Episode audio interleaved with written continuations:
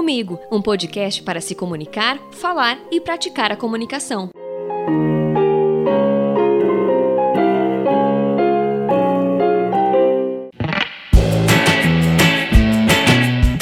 Hey, querido internauta, como vai você? Eis que estamos aqui para mais um episódio do meu, do seu, do nosso Fala Comigo. Hoje um programa pra lá de especial. Vamos falar de comunicação, claro, nestes tempos tão malucos em que estamos vivendo, mas de uma maneira diferente, uma abordagem diferente. Vamos saber a quantas anda a comunicação literalmente do outro lado do mundo. Como assim, Lilian? Sim, vamos fazer uma conexão com o Japão e também com a Irlanda e entender como está o sentimento nestes países em tempos de pandemia. Claro, a gente vai aproveitar para saber das curiosidades, um pouco sobre o olhar brasileiro nestes locais e bater um papo super gostoso com uma pitadinha de jornalismo, que não tem como, é a minha área, e também para aprender um pouquinho sobre cultura. Com quem eu vou falar sobre isso? Vocês vão entender já já, e eu tenho certeza que vocês vão adorar e pedir bis. Como foi uma conversa super divertida, eu deixei do jeitinho que a gente fez para você aí que está ouvindo se sentir parte dessa roda de prosa. Acompanhe aí. Você internauta, seja bem-vindo a mais um Fala Comigo, esse nosso terceiro episódio, mais, mais, mais do que especial. Eu brinquei que eu vou apelidar, na verdade vou transformar em título aqui. Conexão Dublin Brasil Tóquio ou Tóquio Dublin Brasil, enfim, porque eu tô com dois amigos muito queridos que estão, respectivamente, em Dublin, na Irlanda, e em Tóquio, no Japão. Aliás, a confusão de horário foi grande para a gente conseguir marcar essa videochamada para gravar o podcast e para falar um pouquinho da vivência deles nessa loucura que a gente está vivendo e também falando sobre comunicação nesses locais. Estou com o Rubinho Witt e a Michele Botin, meus amigos jornalistas também, a gente já trabalhou juntos. E um prazer imenso, estou muito feliz de poder falar com vocês, Rubinho, Mi, Sejam bem-vindos ao Fala Comigo, esse projeto meio maluco aqui meu, que está só começando. e feliz em poder compartilhar isso com vocês. Começar com a Mi, que está mais longe. Mi, obrigada. A gente está gravando uma quinta-feira à noite, para a Michelle já é sexta de manhã. Inclusive, ela está tomando café e a gente em horário de janta aqui no Brasil. Bom, bom dia para vocês. Para vocês é boa noite, para mim é bom dia. É um prazer imenso, Lilian, estar tá podendo conversar com você. Primeiro, saudades, né? Quanto tempo a gente trabalhou junto. Muita. Em Piracicaba, eu, você, Rubinho, foi uma delícia, foi uma vivência incrível para mim. E agora eu tô aqui, do outro lado do mundo. Eu tô no futuro, né, gente? Hoje é sexta-feira, ah. eu vou fazer quinta, então eu passo à frente. Mas muito obrigada pelo convite. Estou muito feliz aí com esse nosso bate-papo. Ai, que legal. Para Michelle sextou, Rubinho. Para nós ainda não. Na verdade, para você quase, né? Porque a gente está gravando no começo da noite aqui no Brasil, mas para vocês já está quase finalizando a quinta, né? Obrigada é por verdade, aceitar o convite. quatro horas. Imagina, eu que agradeço. Que delícia mesmo. De, nossa, eu lembro da farra nossa, quando a gente trabalhava junto, redação de jornal, aquela loucura. E só matando saudade nesse podcast de vocês e de conversar sobre comunicação, sobre tudo isso que a gente está vivendo. Muito legal. Obrigado, Lilian. Ah, obrigada a vocês. Na verdade, esse negócio de horário nunca foi problema para nós, porque a gente sempre fez serão em redação mesmo. Exatamente. Nunca teve horário para nada na vida. Então, né? O Rubinho fechava caderno, Michele fazia polícia e eu fazia política. Olha que ótimo.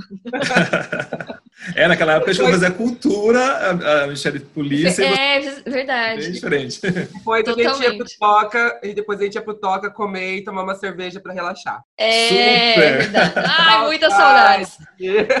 em tempos de pandemia ficar lembrando essas coisas, então, ai meu Deus. Nossa senhora. Não, não é bom, não é bom. Não é, não é. Falando nisso, é, Mi, como é que tá a sua rotina aí? De doideira, trabalhando em casa. sei que você tá, na verdade, é, diretão em casa, né?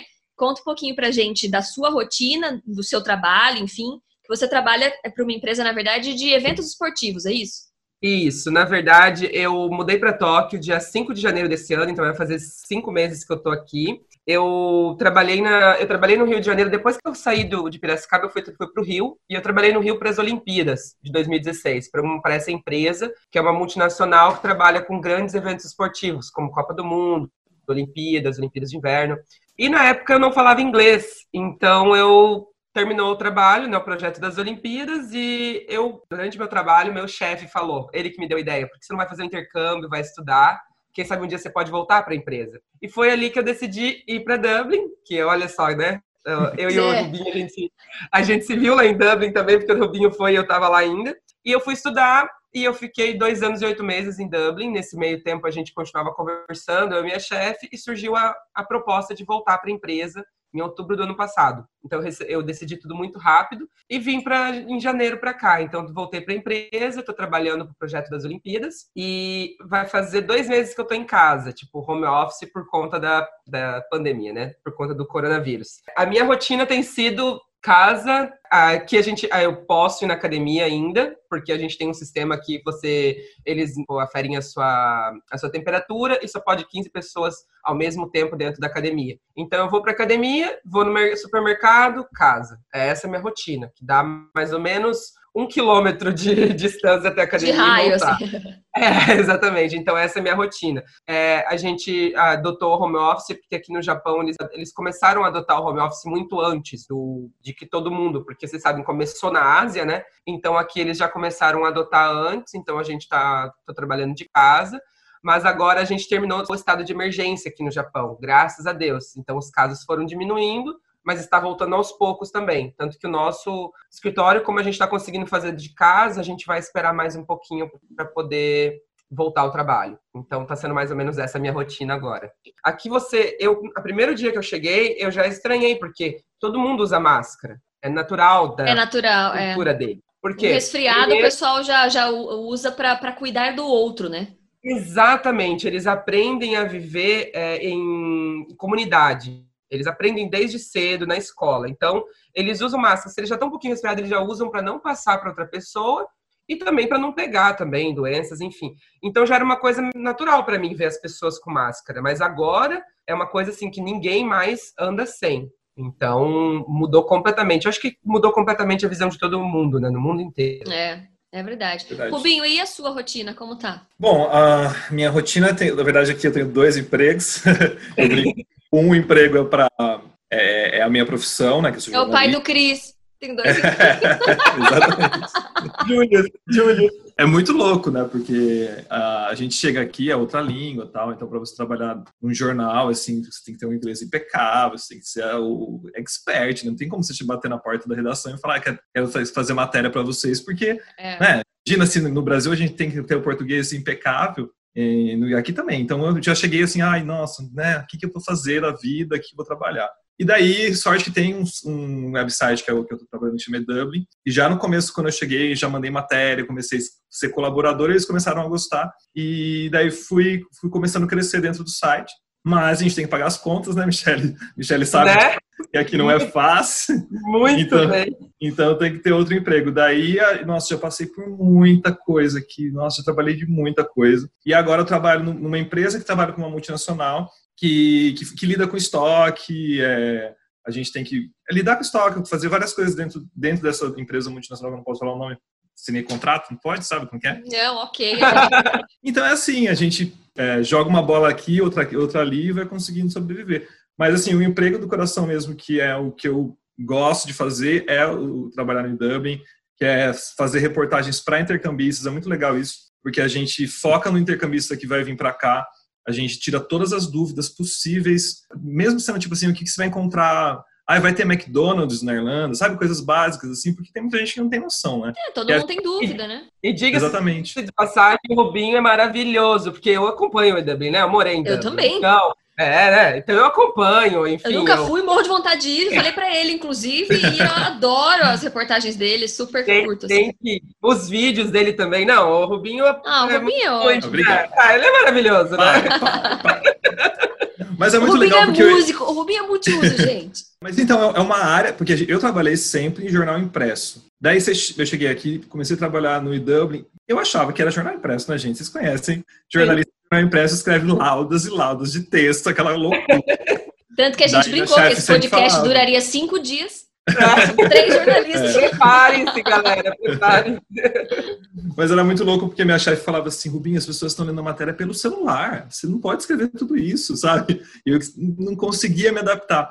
Até que aos poucos eu fui começando a aprender esse universo da internet, que é completamente diferente. Tem a, a questão do SEO do Google, que você tem que colocar as palavrinhas-chave, você não é. pode. É, você acha que é aquele texto que você tem que fazer, é, que eu gostava muito de fazer no jornal, enfim, eu ainda gosto de fazer, mas é aquele texto literário, que tem, né? Toda aquela coisa, não, você tem que ser mais básico do que o próprio jornal é. que, que, pedia isso na época. É, é engraçado, né? Porque a gente brincava às vezes o Rubinho, uma época, tava de, como editor já, e eu tava como repórter. E aí, às vezes, ele pegava matéria minha para editar quando tinha plantão de sábado. E hum. como eu escrevia política, era muito hard news. E as matérias de cultura eram super soft, fofas, o começo diferente, uhum. que é o tal do nariz de cera que a gente fala no jornalismo. É? E que eram muito mais gostosas escrever, aliás, do que a política, mas ok, era a minha editoria, não tinha que fazer. E aí ele, eu, a gente brincava, né, quando ele falava assim, nossa, vem aqui, tá tudo certo aqui, não dá pra dar uma floreada. Não, Rubinho, não dá, não dá, é pau, pau, pedra, pedra, o projeto é. de lei foi aprovado, ponto, acabou. Era bem isso mesmo, é, tinha é muita tudo dificuldade pra, né? pra, mudar. É, mas com certeza, eu lembro que eu aprendi, aprendi muito no, no, no jornal, fazendo muito, cidade, muito. coisa que nunca tinha feito. Uma coisa engraçada, você falou de, de nariz de cera, eu tenho que ler todos os jornais aqui, praticamente todos os dias, porque você tem que ver o que está acontecendo no país, enfim. E o jornalismo daqui, ele segue o nariz de cera, muito engraçado. Acho que a Michelle, não sei se você lembra, mas assim, é, não é aquela notícia, não existe lead, eu fico louco, porque você tem que procurar. Ah, não existe! Não, não existe. tem. É assim, ó. Tem... É, assim, é, é uma loucura. Um porque de informação. Eles começam a história daquele jeitão nariz de cera, sabe? Tipo, é, sei lá, um acidente aconteceu, tipo, ah, ainda que tenha até adjetivo, tipo, rapaz morre drasticamente num acidente de trânsito, sabe assim? É, é. muito diferente, mas é muito que legal. é algo que a gente, pra nós, a gente não tá habituado, né? Pro pessoal que tá ouvindo não a tá gente. Não tá habituado. O, o nariz de cera é quando você floreia o primeiro parágrafo e a gente segue a linha do lead, que são as seis perguntinhas, do que, quando, uhum. onde, por quê, depois eu retomo isso. E a pirâmide invertida, que é o primeiro parágrafo com a informação mais importante, depois vai descendo uhum. com, a, com a, a, menos importante, digamos assim, que, por exemplo, para leitura de, de um jornal, quem está com pressa vai ler o primeiro, o segundo parágrafo, vai entender do que se trata e acabou, né? Tá tudo certo. Mas para a gente é, é, difícil. E agora com, com marketing digital, eu também estava estudando várias coisas, tenho conversado com vários amigos. Jornalista tem sofrido essa transição para o marketing digital porque a gente se preocupa muito com sinônimo de palavra, para não ficar repetindo palavra no texto. E Sim. o marketing digital é exatamente o avesso. Quanto mais você repetir as palavras-chave, melhor é para o engajamento é, X, para o ranqueamento do Google, que é o, o, SEO que o Rubinho falou, e tudo uhum. mais. Né? Então, é eterno é. aprendizado para nós também, eu né? Sinto, eu me sinto uma velha com essas situações. Eu também. Gente, é tipo, o mundo tá mudando, a gente aprendeu na escola, na faculdade, a gente aprendeu no jornal, porque eu também, meu primeiro trabalho foi de repórter no jornal impresso. Você aprende que você tem que mudar, você não pode ficar copiando. Agora a gente tem que fazer tudo o inverso. Agora a gente é. tem que ser curto, tem que fazer um textinho pequeno para chamar atenção, porque as pessoas não têm mais tempo. Elas ficam no celular ou mesmo no computador, que quase ninguém mais usa para ler, né? Tipo, matérias, enfim. É. E tem que ser tudo muito rápido, muito sucinto e você pode colocar até, tipo, a gente pode colocar gíria hoje em dia, tipo, eu me sinto... É, você, tem, você tem que ser coloquial. É, exato. Tem que ser coloquial. E outra, outra coisa louca que, meu, na faculdade, qualquer, e qualquer trabalho de redação, você não pode repetir palavra, porque é chato, né? Aqui não, no, no, no, no computador, no, no, jornalismo digital, você precisa repetir as palavras-chave. Precisa repetir. Odeio isso, mas, tipo... É, é difícil. E parece que a gente não é um bom jornalista, né? Porque, gente, como é que não tem um, uhum. é. não tem um dicionário dentro dessa cabeça com a Gente, a gente tinha, era, era trabalho, era, era a, a, Bíblia da redação, era, claro, o, o, dicionário, né? Que depois foi se transformando para o digital, mas lá no começo tinha os, os, grandes dicionários e um dicionário de sinônimo. Exato. A gente comprava dicionário de sinônimo, pensa. É, não, é internet, Agora, se você vai falar sobre pubs da Irlanda, você tem que colocar pubs da Irlanda no texto. 25 vezes, se for necessário. É, é, não, é... pra gente fica cansativo, fica tipo assim, é, a gente pensa, meu Deus, o que que eu escrevi? Porque a gente, a gente estudou, a gente já tem alguns uhum. anos aí de experiência, né? Só alguns, porque nós somos todos Só, Não, a gente não vai contar a idade uhum. aqui, fica tranquilo. Não, claro que não, pelo amor tranquilo. de Deus. Tranquilo. Mas assim, para as pessoas que estão lendo, que não têm a nossa formação, tá ok, tá um texto suave, tá um texto tranquilo, e tá bom de se ler, entendeu? Então a gente tem que uhum. realmente mudar nossa percepção. É muito. É. Muito louco. E é difícil isso. também. É, eu brinco às vezes, né? Eu brinquei até nos outros podcasts, eu falo bastante isso, que as gerações mais atuais, assim, é complicado pra gente até entender.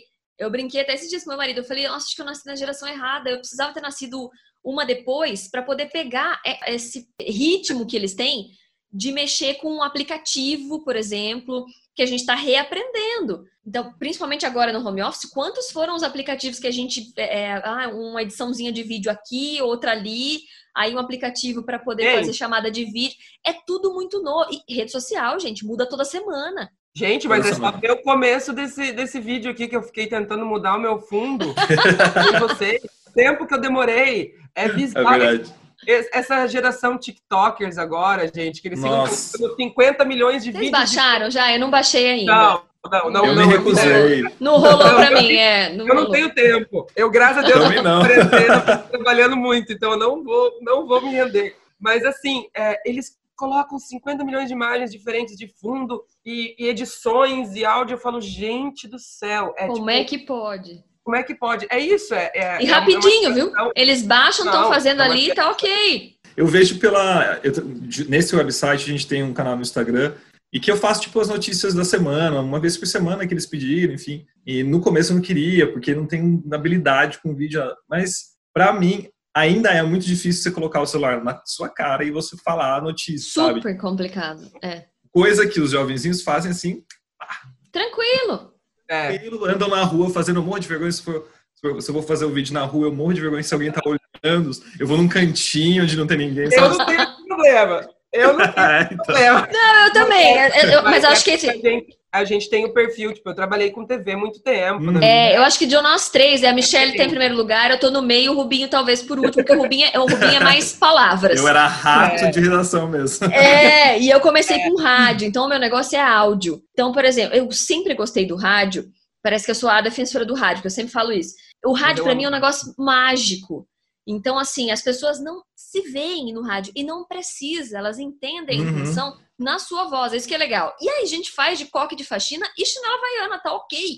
Maravilhoso. No vídeo não dá, gente, tem que passar ali o rímel, a minha boca é meio, meio torta, eu acho, no vídeo, então... eu sei, é. eu vou te falar, eu era um pouquinho, é, como é que eu posso falar? Eu ficava muito ligada nisso, assim, na, mesmo tendo, tipo, eu sei que eu tenho esse, esse lance de conseguir falar e tal no vídeo, eu tenho uma facilidade, mas eu ficava, eu me importava muito com esse lance da imagem. Ai, meu Sim. Deus, não sei como é que eu vou aparecer. Agora, gente, eu tô assim, eu apareço com meus negócios da, de, de skincare aqui do Japão. Ai, eu adorei. É um adesivo anti-ruga. É... Aquilo, miga, conta como é que funciona. É, eu não tô nem aí mais, não tô nem aí. Tipo assim, ah, eu pago minhas contas, ninguém tem nada a ver com isso, vamos mostrar a cara do jeito que é. E pronto. Mas eu entendo, Rubinho, porque para quem não tem, tipo, a, a malemolência, digamos assim, é. mas tá indo é. muito bem. Você tá indo muito Mas então, agora, agora é eu tô sentindo que tá melhorando, enfim, que eu, nossa, consegui crescer pra caramba desde, desde o começo, já faz mais de um ano já, se eu não me engano. Que eu tô nessa experiência de, de youtuber, né? Instagrammer, né? Instagrammer. muito legal, é muito legal. É, eu acho que a gente, nós jornalistas, a gente vai ter que seguir isso, porque a gente sabe, a mídia tradicional não vai ficar aí para sempre. É, você que, é, que tá falando da rádio, por exemplo, o podcast é o futuro da rádio, talvez. É. Acho que vai existir rádio, mas eu, eu pelo menos, eu, sigo uns 5, 6 podcasts que eu adoro escutar podcast. Você escuta a hora que você quiser, é informativo, você pode escutar andando de ônibus. Fazendo outras coisas, exatamente. Exatamente. Eu acho que a gente tem que seguir, né? Fazer o quê? Não dá pra ficar lá na redação do jornal. Não dá, gente, não é dá. É como a gente fala do. A gente falava, lembra quando a gente estava na redação e a gente falava dos antigos, dos jornalistas antigos? Uhum. Nossa, esse pessoal, sabe? Vamos evoluir, galera. Vocês estão ficando para trás. Tipo, agora somos nós. Somos nós. Somos nós, e detalhe, todos nós aqui, a gente não vai contar a idade, mas a gente tá na casa dos 30, ok? Só, a gente só vai falar isso. É, tá ótimo. É, mas assim, o que eles passaram na casa dos 50, talvez, nós estamos passando na casa dos 30. Esse ah, momento de transição. Rápido.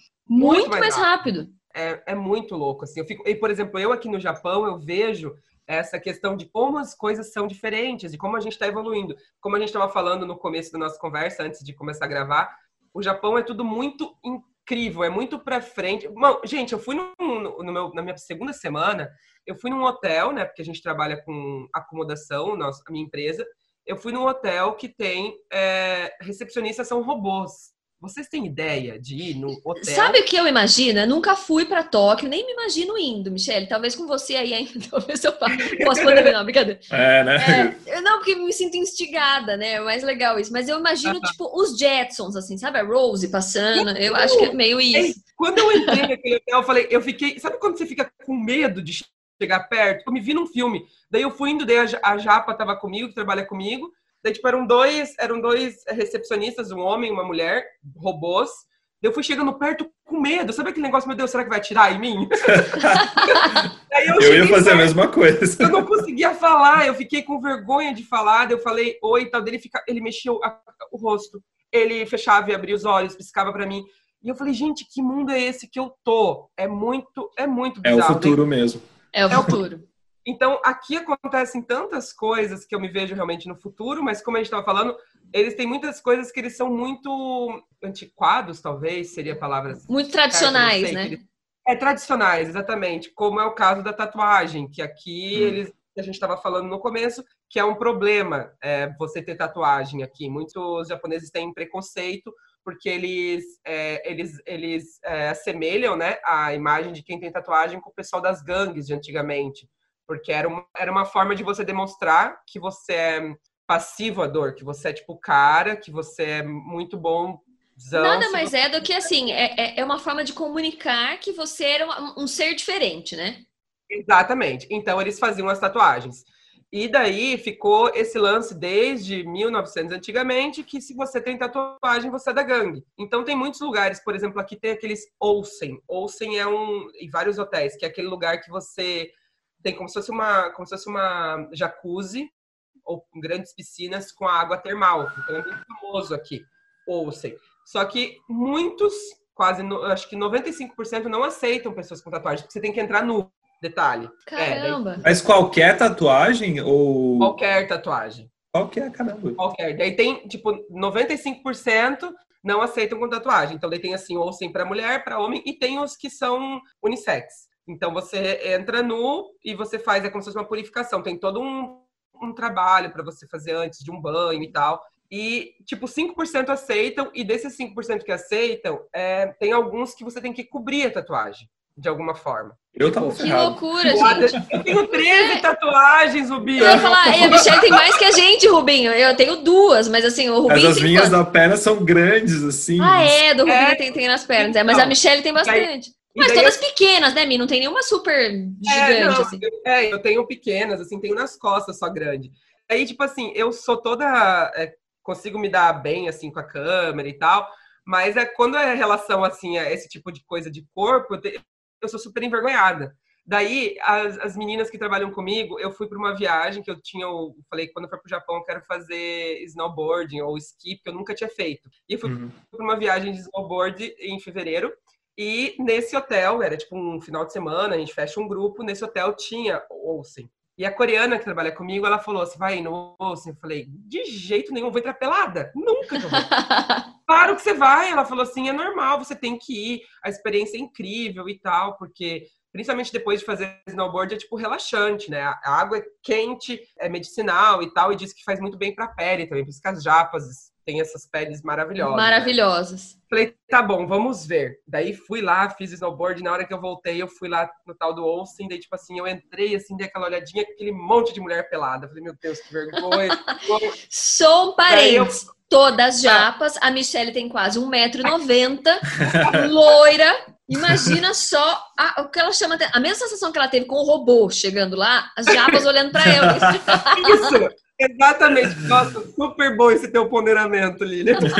eu cheguei no Austin, daí eu dei uma olhadinha, daí tinha, tinha, na verdade, duas meninas que não eram japas. E uma delas, ela me olhou, ela viu, assim, que eu tava dela, oi, tudo bem? Daí eu falei assim, então, eu nunca fiz. Eu falei, eu queria saber como é que funciona. Ela falou, não, vai, pega tuas coisas, você vai ter que tomar um banho, pega tuas coisas, traz, que depois você toma um banho daqui e vai pro teu quarto. Eu fui, peguei minhas coisas, é muito engraçado. Tinha um banquinho, sabe banquinho de criança, aqueles de plástico? Sim. E o chuveiro na sua frente, na altura do banquinho. Você senta, daí fica todo mundo uma do lado da outra, e você toma seu banho ali, sentada num banquinho, gente, de criança, 1,80m. Meu Deus. Você toma banho, você se lava, depois você toma banho, daí você entra no osso. Então tá todo mundo ali naquele seu espacinho, ninguém se olha. Você entra no osso e fica o tempo que você quiser e tal, e depois você sai e tá pronta, sabe? E foi assim, uma das melhores coisas que eu fiz em Tóquio. Em Tóquio Delícia. não, no Japão. Tá é incrível. É maravilhoso. E daí nesse hotel eu podia entrar, por isso que eu aproveitei a oportunidade, porque como era uma viagem e tal de tipo de, de turistas, nesse hotel era permitido tatuagem. Mas assim, se eu quiser ir num hotel tradicional, fazer alguma coisa, não aceitam. Então por isso que eu aproveitei. E é incrível. Falo, gente, vocês têm que fazer esse negócio. Daí eu perdi a vergonha. Agora ferrou. Agora, chamou, chamou pro tal do Olsen, você vai. Já que a gente tá falando de comunicação e tal, ai, quanta coisa pra conversar, a gente ficaria tipo 5 horas e meia tranquilo aqui falando. Detalhe que a Michelle tem que trabalhar, Rubinho. A gente vai dormir, mas a Michelle vai ter que trabalhar. É. Me contem como é que foi o primeiro impacto de vocês é, em termos de comunicação. O Rubinho já falava um pouco de inglês quando foi pra pra Dublin, mas na verdade foi meio que se virava, né, Rubinho? Você foi mesmo pra me aprender virava. inglês. É, é, uma, é uma loucura, porque a gente faz inglês no Brasil, aquele inglês uma hora por semana, verbo to be que não acaba mais, Exato. que daí você assiste um filme você acha que você entende, mas aí você chega na Irlanda, que apesar de ser um país que fala inglês, não é aquele inglês americano, sabe? Não é, é o que a gente aprende na escola de inglês. Eu, Normal. mas normalmente. em todo lugar. Exceto uma o Brasil que não. é, é, mas o Brasil é o americano, não adianta. É o americano, né? Então você encontra um inglês com um sotaque bem diferente, entendeu? E é mais difícil, completamente mais difícil. Tanto que, depois de tanto tempo que a gente está aqui, quando você assiste um filme em, é, em inglês americano, é um alívio. Claras, assim, você faz, ai, que delícia. O accent. o- É, o, ac- o, ac- o accent aqui é, é. muito diferente. Nossa. E ele- eles mudam muito, assim, de bairro para bairro, de, de classe social. Então, é, é um pouco pesado, assim.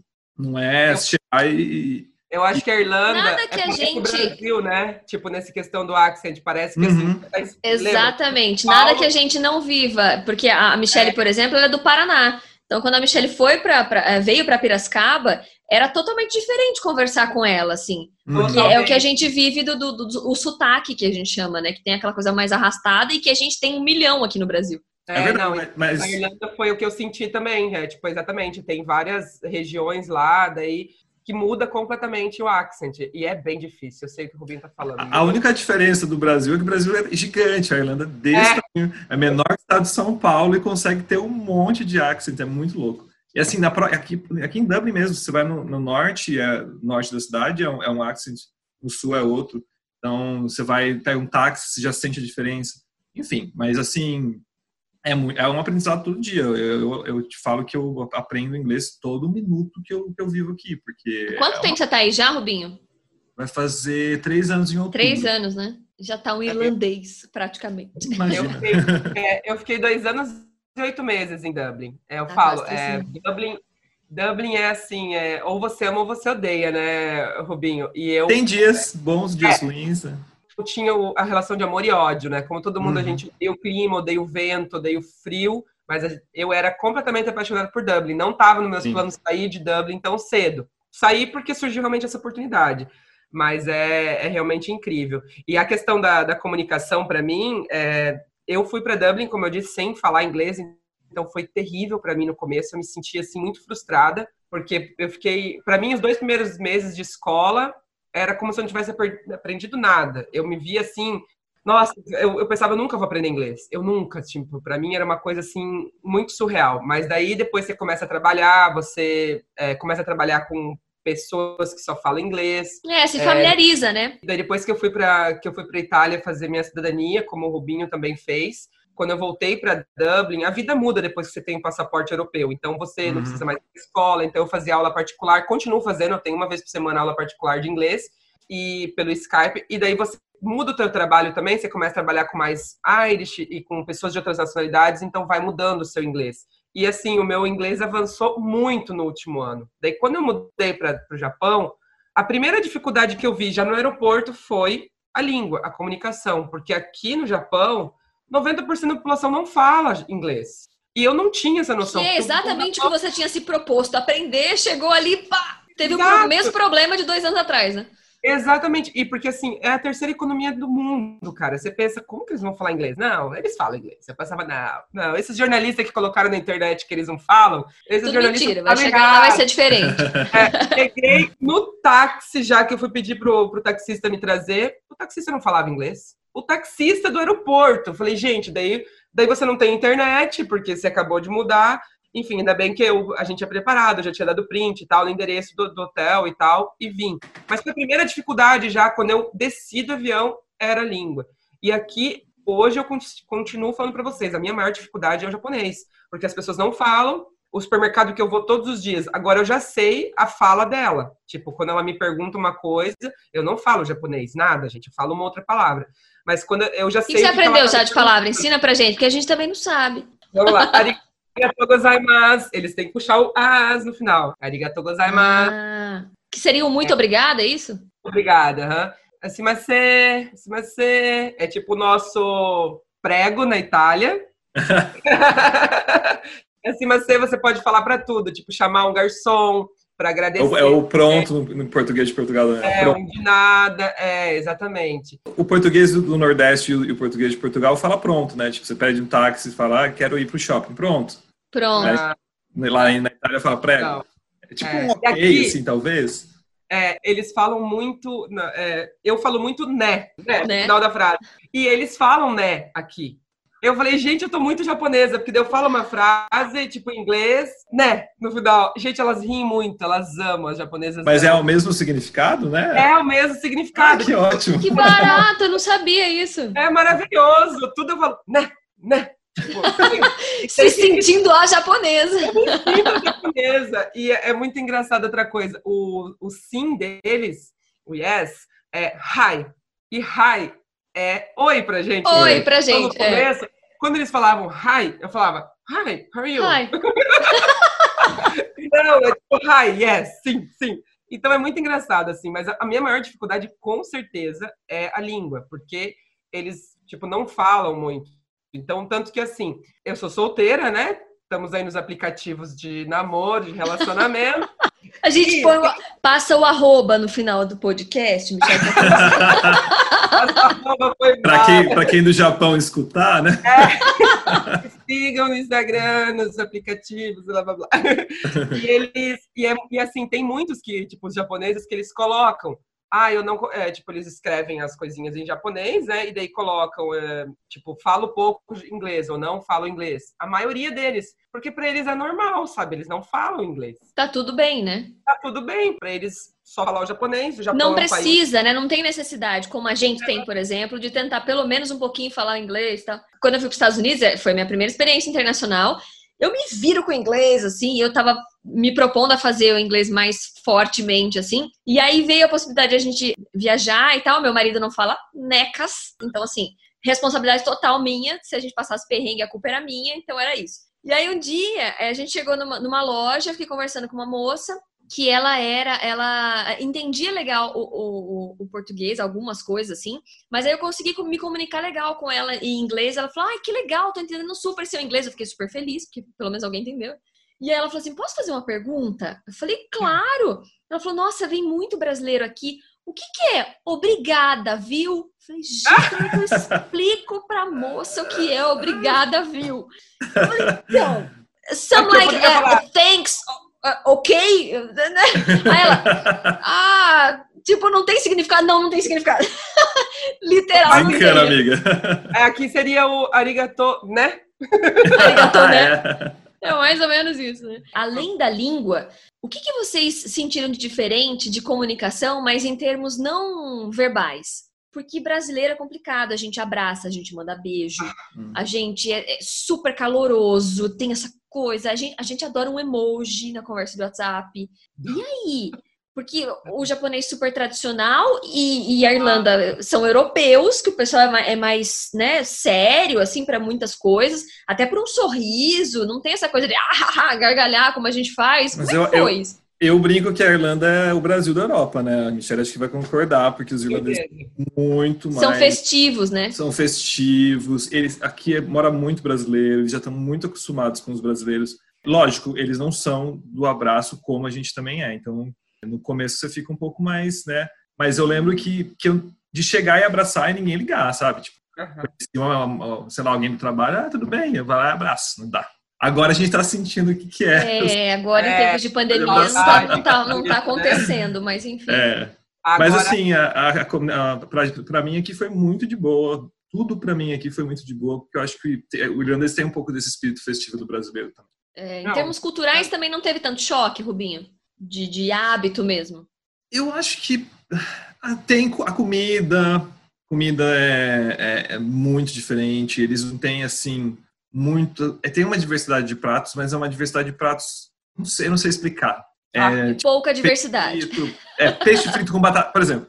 Um dos principais pratos é fish and chips aqui. Peixe frito com batata frita. Tipo, você pega aquele prato, é só fritura e acabou, entendeu? Tipo, ou então é chicken wings, que é a, a coxinha da e a asinha. Nossa, do... saudade do chicken wings. Saudades, né? eu gosto. Eu adoro, só que, tipo, não, não para comer sempre. Às vezes você não. vai só tem é. isso. Então, assim, a comida é, é, o que mais pesa, mas tem um monte de mercado brasileiro aqui também, que você compra feijoada, você compra o restaurante brasileiro, então a gente consegue matar a saudade. É. E você, Mi? Não, aqui primeiro esse lance de sentir a diferença cultural do abraço foi a primeira coisa. Eu já tinha lido. Quando como eu disse, quando eu fiquei sabendo que eu ia vir para cá, eu comecei a pesquisar bastante sobre o assunto, para ver o máximo que eu pudesse. E esse lance que a gente vê mesmo né, nas, é, nas notícias, enfim, é, a reportagem sobre eles serem mais tipo, mais frios. E eles são, meu, realmente. O primeiro dia que eu já cheguei no office, eu já cheguei, ei, ei, tal, vou abraçar todo mundo. Gente, as meninas me olharam, tudo um metro e meio. As japas ficaram com medo, elas pensaram, ela bater? O que que tá acontecendo com essa mulher, gente? E foi realmente essa questão que eu tive. Daí, no começo, é, eu, eu nunca me esqueço, meu primeiro dia, o meu chefe, que ele mora no Catar, estava aqui, né? Para me receber e tal, para a gente conversar. E ele fez um, tipo, um manual de instruções para mim. E ele falou: Ó, você tem que ser assim, assim, assado. Eu, eu, eu, eu gosto do teu perfil, tipo, de ser, sabe, rígida, forte e tal, de ter essa, essa questão da, da liderança, mas você vai ter que ser mais calma, inclusive na sua voz. Eu, com esse vozeirão, gente, eu tenho que falar. Como é que ah, faz para ser calmo com esse timbre? Eu não tem como. Lilia, foi assim, a minha maior mudança foi a, o meu, a minha mudança comportamental. Porque realmente eu tive que mudar, eu tive que baixar minha bola de ser toda explosiva. Então eu tive que falar mais tranquila. Você tem que saber lidar, por exemplo, eu não posso falar uma coisa para as meninas é, com um tom de voz um pouquinho mais alto que elas possam achar que eu tô chamando atenção. Sendo ríspida, né? se eu chamar a atenção de alguém na frente dos outros, elas pedem demissão, gente, pelo, pelo grau de, de vergonha que elas ficam. É bizarro. Então ele, ele me passou. Constrangimento, cinco... absurdo, né? Constrangimento, exatamente. Então eu tive que ir, sabe, fazendo assim, uh, indo, é, digamos, mudando um pouquinho. Então, com o tempo, na primeira semana, as meninas já acostumaram e elas são muito cutes, assim, elas são muito fofinhas, então elas adoram essa parte de, de ter esse, esse calor humano, sabe? Tanto que agora, quando eu chegava no office, elas vinham me abraçar. Mas isso é porque Aprende, né, com a gente. Pois é. Agora, por exemplo, fora é totalmente diferente. A primeira reunião que eu fui com japoneses, reunião de trabalho, você chegar e você não dá nem a mão, cara. Eles abaixam, é sinal de respeito, você tem que abaixar o corpo, né? Sim. É, você leva teu corpo para frente. A gente tá, a, gente, só para vocês saberem no podcast, a gente tá baixando o corpo aqui, ó, mas vocês não conseguem ver. Isso, a gente tá, nós três, um pro outro. Eu não sei por que a gente tá fazendo isso. Tá eu fazendo... lembro, eu lembro que foi muito, foi muito engraçado, porque no final, na hora de você dar tchau, você dá tchau abaixando o corpo. E é o sinal de respeito, quanto mais velha a pessoa, você tem que se abaixar mais. Daí a gente ah, tava. É, tem eu, isso? Uhum, quanto mais velha a pessoa, sinal de você tem que se abaixar mais. Então, você se curva fazendo, mais, é isso? É, se curva mais. Eu tava quase fazendo um, sei lá, uma. Nem sei o nome de um, de um exercício, porque eu não faço esse tipo de exercício. Daí, na hora da gente fazer, dar o tchau, era eu. Lembrando no meio, um colchonete, assim, pra mais ou menos isso. Eu, as duas japas e, que trabalham comigo, e os dois japoneses é uma coisa muito louca, porque você vai abaixar, você abaixa a primeira vez, daí eles abaixam, daí você abaixa de novo, fica aquele, sabe, tipo uma gangorra, e nunca mais acaba, você fica cinco minutos passando e ninguém para. E eu já, tipo, eu não aguento mais, gente, eu tenho mais de 30, minhas costas estão doendo. E a minha lombar, de... minha lombar tá com problema aqui, gente. É, é, é, bizarro, porque daí vocês vão andando de costas. Gente, é sério, eu não tô mentindo. Vocês vão andando de costas e baixando. Até você não vê mais a outra pessoa. Então é. Nossa. Tipo, chega. Acabou. Não, Cansou para pra mim, já não dava. Vou é, precisar é, de, um, de um, é. um, analgésico aqui que tá difícil. Mais ou então, menos. É, é bem assim, a, a minha parte comportamental, assim, mudou bastante. Assim, quando eu tô mais livre, assim, com a, pessoas já que eu tenho mais intimidade, ou depois que beber um pouquinho, né, foi em algum bar e beber um pouquinho, eu fico como eu sou, como eu tô com vocês aqui, falando minhas, meus palavrõezinhos, à vontade, mas assim, eu mudei muito, assim, então, tipo, eu tenho que ficar toda hora me, sabe, me, como fala, me podando, sabe? Sim, policiando total, né? É, mas é gente... bom, é bom que é, tipo, evolução, né, gente? É, e essa é constante, né? Isso não vai mudar nunca, porque se a gente muda de, de casa de um jeito, porque a comunidade ali em volta é outro, se a gente muda de relacionamento também, porque daí a família é outra, se muda de cidade, se muda de emprego, isso é constante, é pro resto da vida, né?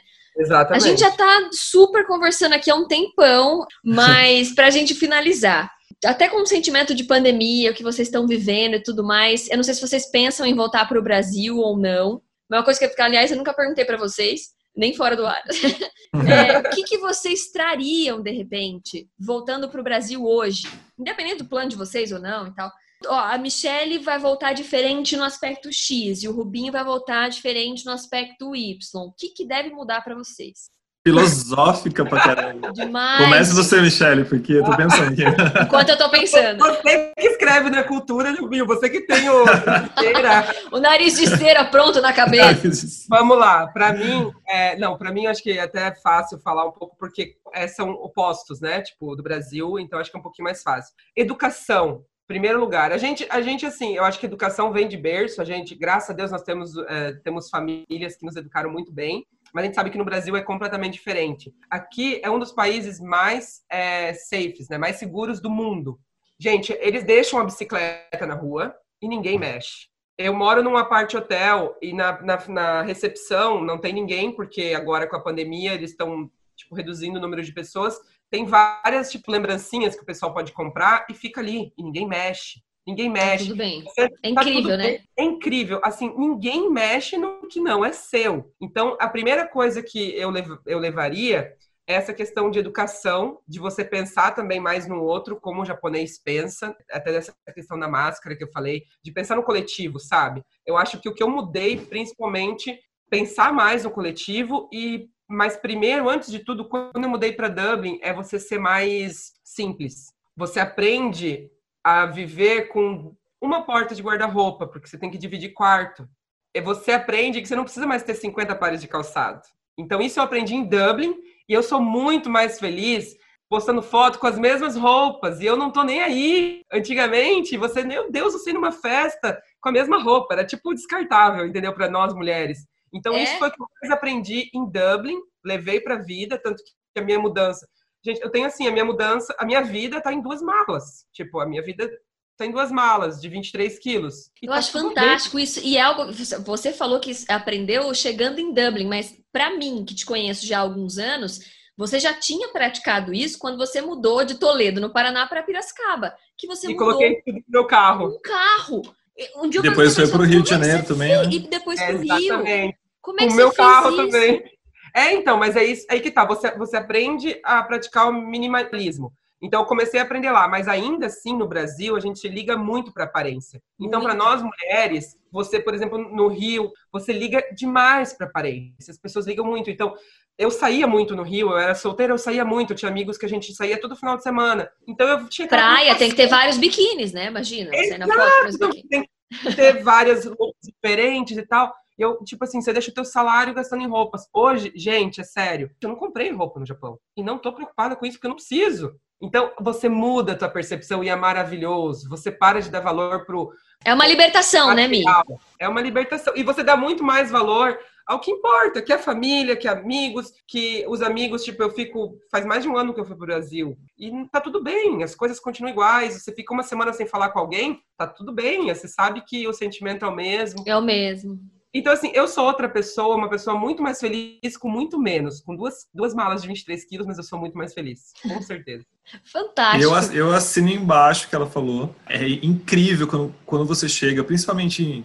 Eu não sei se é Dublin, talvez seja outras capitais também, mas, mas o aluguel, não, você não consegue alugar um apartamento sozinho aqui, sabe? Você, você tem que estar tá ganhando muito dinheiro. um dos, um dos piores gastos que você tem num país como uma, uma cidade como Dublin, num país como Irlanda, acredito que em Tóquio também, mas enfim, a gente tem que dividir apartamento. E é, é isso que ela falou, a gente divide quarto, a gente divide, não tem espaço. Então você começa por aí, você já não tem espaço para você ter tantas coisas. Você tem que se limitar meio que obrigado, mas aí você percebe que você não precisa. E eu percebi agora na pandemia também, com todos os shoppings fechados, as lojas de roupa não abriram até agora, por exemplo. Eu, eu vivendo com uma calça jeans e camiseta, eu lavo essa calça jeans, daí eu uso ela de novo, Tranquilo. sabe? Tranquilo! Eu, eu, comecei a, perceber que eu não preciso ficar comprando roupa o tempo todo, não preciso ficar comprando, sei lá, sapato o tempo todo, você, você consegue sobreviver, entendeu? É, aqui em Dublin, eu, é, você convive com todo o mundo, literalmente, você conhece gente de todo mundo, desde a América Latina, desde até do Japão, da China, porque é uma cidade muito cosmopolita. Tem muitas empresas de tecnologia aqui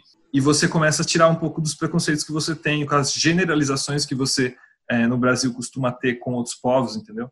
É... São as crenças, né? As nossas crenças limitantes que a gente leva para a vida e fazem é. muito mal. Quando a gente se liberta delas, a gente percebe que, poxa, realmente não era assim, eu não precisava ser daquele jeito, né? Ou pensar Exatamente. Quando você conhece pessoas de outros países, você e, e você percebe que você que a diversidade existe, entendeu? De é. todas as formas. E aqui é muito mais fácil você também viajar para outros países, conhecer outros lugares.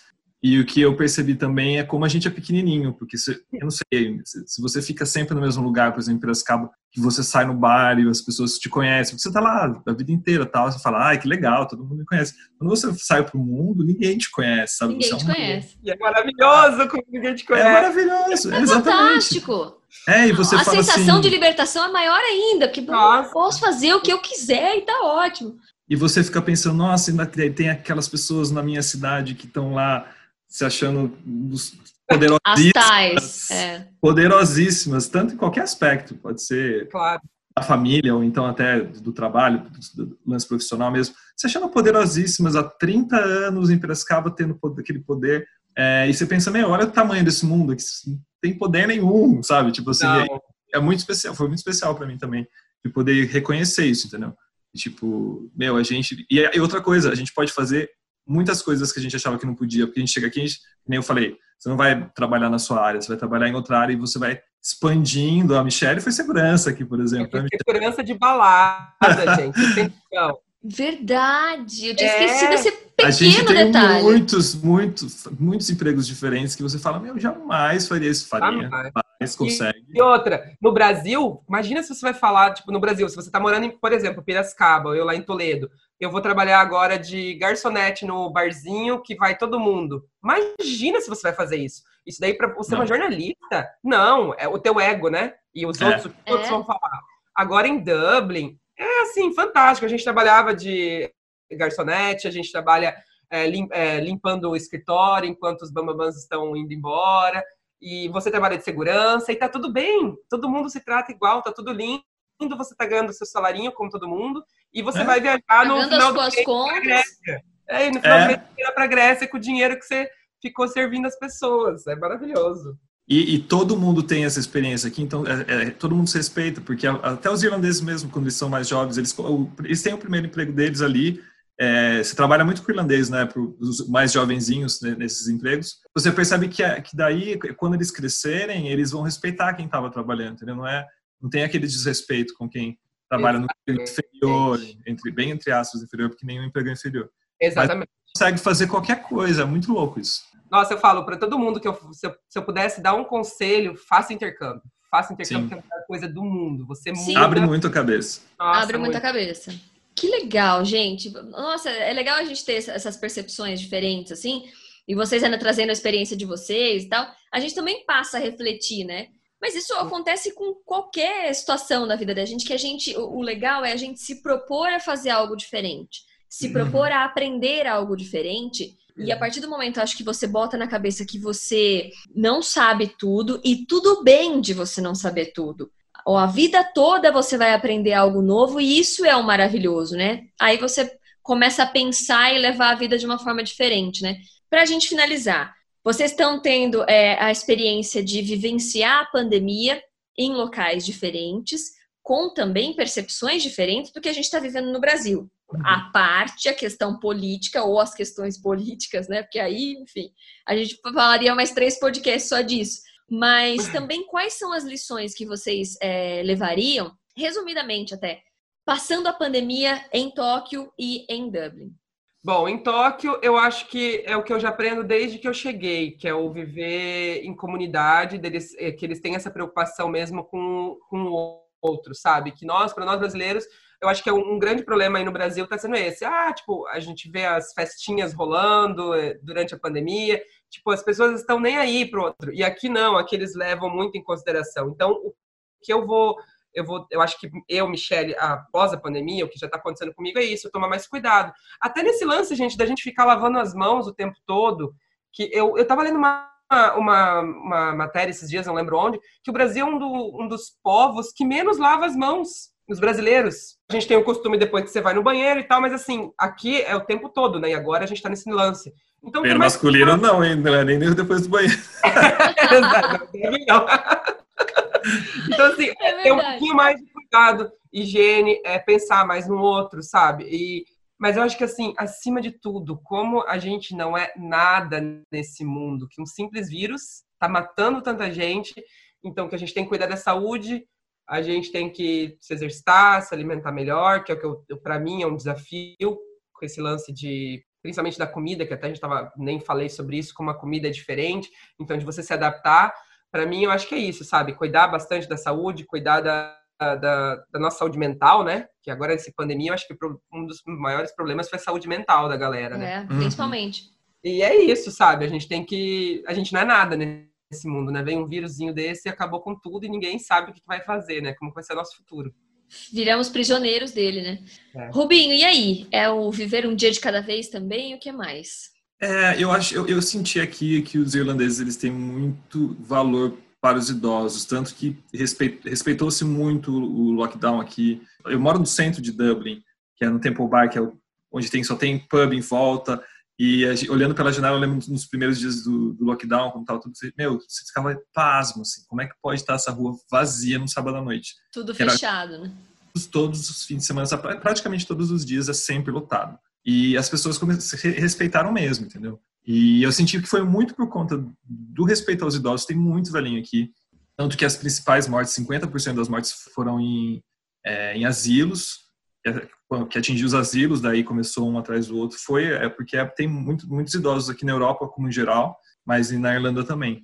E eu acho que é isso, acho que eu respeito, sabe? A, a você não, não, não, querer que um idoso morra, por isso você não vai sair de casa, por isso você não vai poder ser um, um vetor para esse vírus chegar até uma pessoa idosa. E eu acho que houve o respeito a todas as regras que o governo impôs é, de ficar em casa, entendeu? E agora que começou, começou-se a, a fazer uma flexibiliza, flexibilização do lockdown, então está caminhando aos pouquinhos e está todo mundo seguindo, pelo que, eu, pelo que eu vejo. Lógico que eu também tenho uma visão particular aqui. Mas eu a, aprendi nesse sentido, respeitar, respeitar as regras. Muita é. gente não, não, não, consegue entender isso. Ah, mas, mas se eu for ali na casa da minha mãe... né?